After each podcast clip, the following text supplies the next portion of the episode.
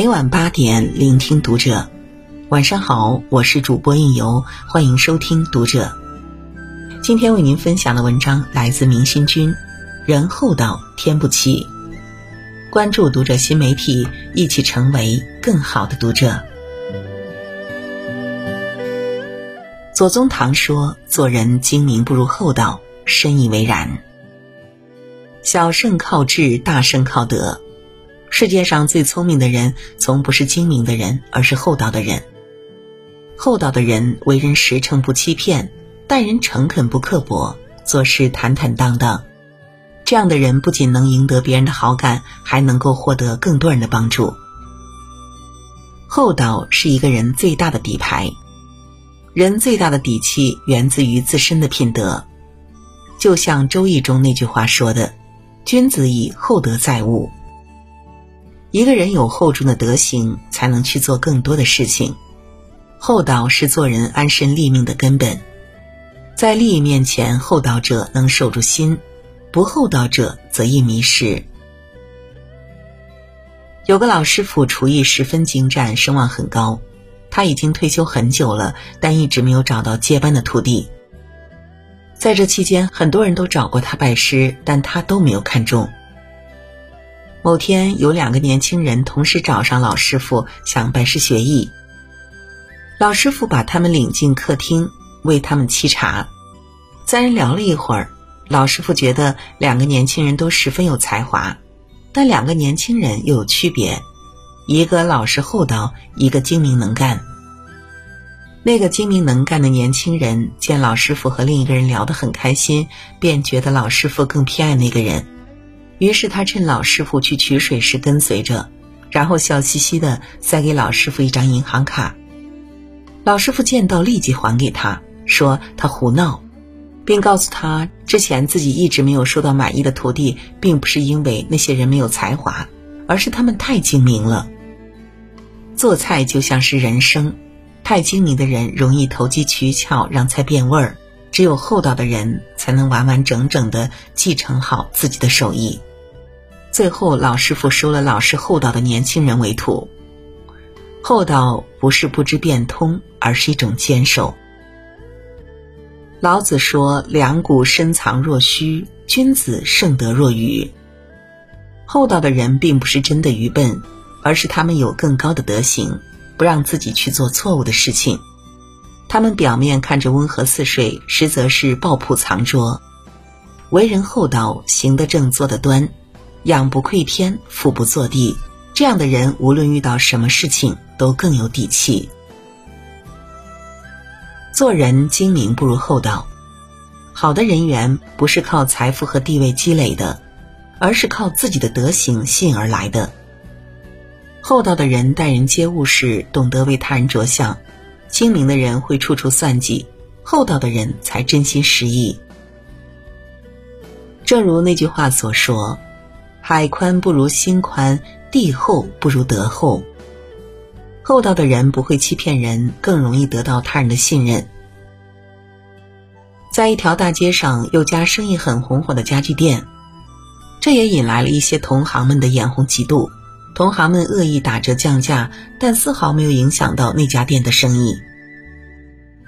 老板的朋友也好奇，便问那家店的老板：“有什么经营秘诀吗？”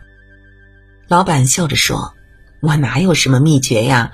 要说秘诀，帮客户省钱算吗？我的店里只推荐适合客户的，不推荐贵的。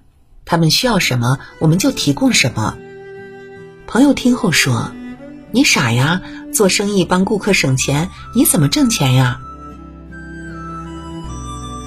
老板摇了摇头说：“你看，我这不是在挣钱吗？从我这里走出去的客户，家具用的舒心，自然会更信任我，还会推荐亲朋好友来光顾，这不是更赚吗？”确实，一个人做人做事厚道真的很重要。厚道是一种高情商的体现。厚道的人更能站在别人的角度替他人着想。《红楼梦》里有句话：“机关算尽太聪明，反误了卿卿性命。”算计只能带来一时的利益，唯有厚道才能经受得住时间的考验。厚道的人遇事不会自作聪明，会顾及他人。待人厚道，就是给别人留退路，也给自己留出路。所以，厚道的人更能收获他人的好感，会有更多人愿意出手帮助。人厚道，天不欺。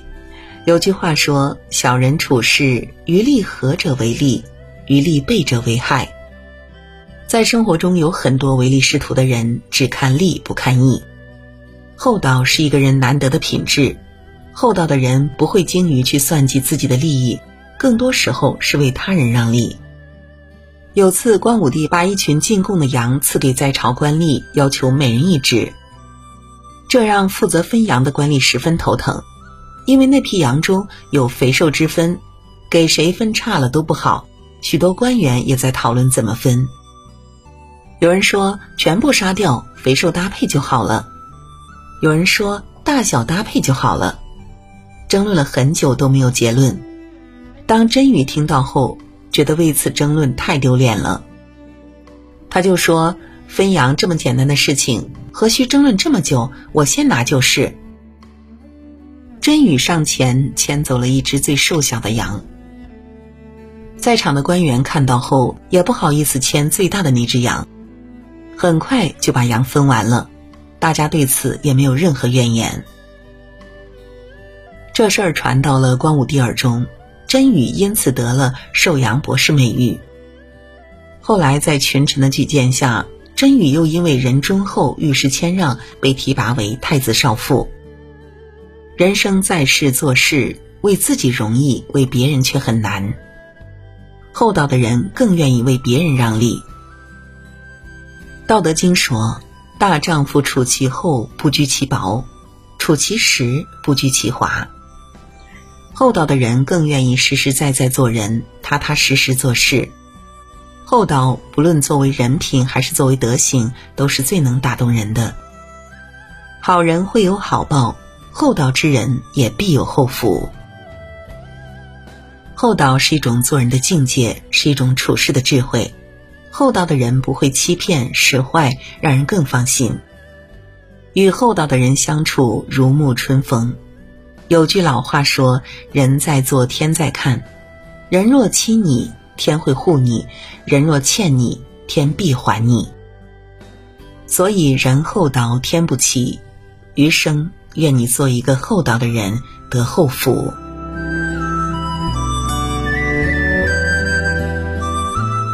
好了，文章就为您分享到这里，感谢您的守候与聆听。关注读者新媒体。和我们一起成为更好的读者，我是应由，让我们在下个夜晚再会。